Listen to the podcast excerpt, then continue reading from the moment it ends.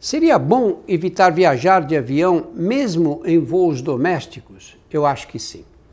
Eu mesmo vivo para lá e para cá, às vezes chego aí três, quatro vezes para o aeroporto numa única semana, mas agora não estou viajando. Eu acho que essa hora é uma hora ruim para você estar tá pegando avião, sentar do lado de pessoas que você não sabe quem são, entrar em contato para quê? Se for absolutamente necessário, lave bem as mãos, procure evitar estar tá tocando em muitos objetos, mas não há, mas se não for, fica em casa. Agora não é hora de estar tá correndo por aí.